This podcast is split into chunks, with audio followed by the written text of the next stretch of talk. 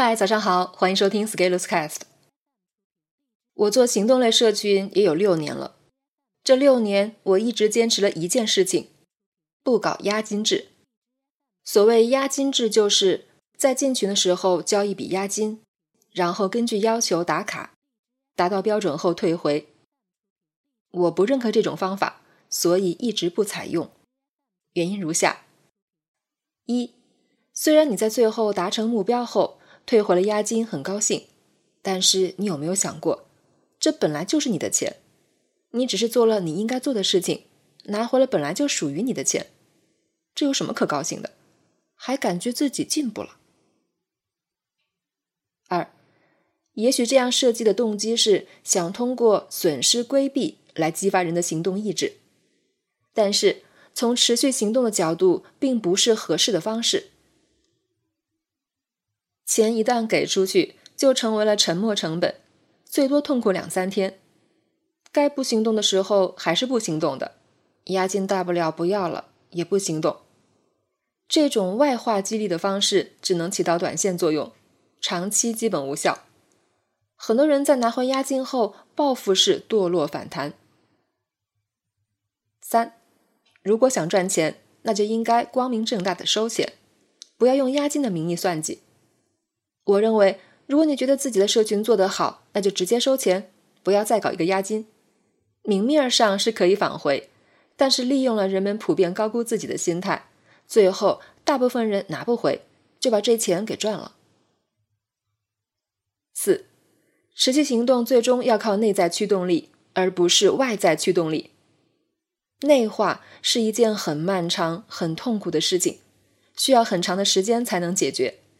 那就是你脑海里生长出了新想法，真正全身心认可这件事情的重要性，而采用外化，比如拿回押金或者获得奖金，驱动力强化以后，结果就是刷单造假，为了完成而完成，这样从长期成长而言是对自己不利的。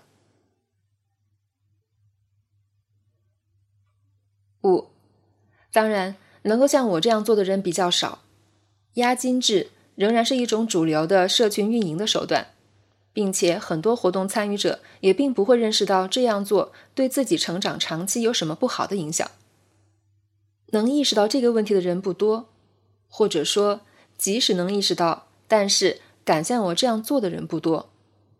毕竟，很多人拿回自己的钱的时候，那股高兴劲儿，就真的以为这是重新赚回来的一样。所以我个人认为。这个方法短期管用，长期无效。六，如果真的要利用金钱来激励自己，那你不如去群里发红包，比如今天没完成任务就发红包，发你日收入的三到五倍比较好，但是要不断翻倍，这样又有痛感，又不至于让你破产，还能搞好和大家的关系。但是有了这样的刺激以后，要马上转移自己的工作方向。以外部驱动变成内部驱动，重视自己的思想建设。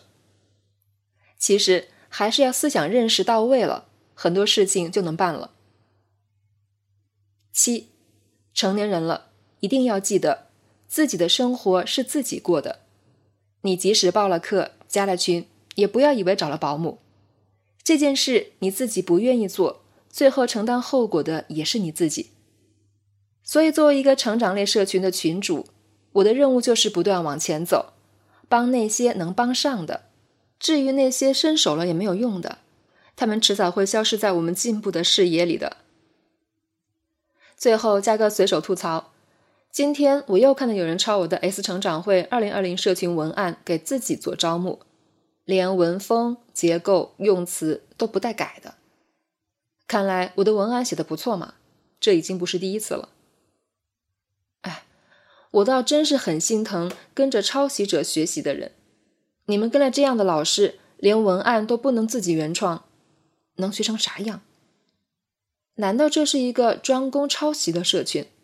老师示范表演，看为师抄个东西回来给你们瞧瞧。本文发表于二零二零年八月二十一日，公众号持续力。如果你喜欢这篇文章，欢迎搜索关注公众号持续力。也可以添加作者微信 F Scalers 一起交流。咱们明天见。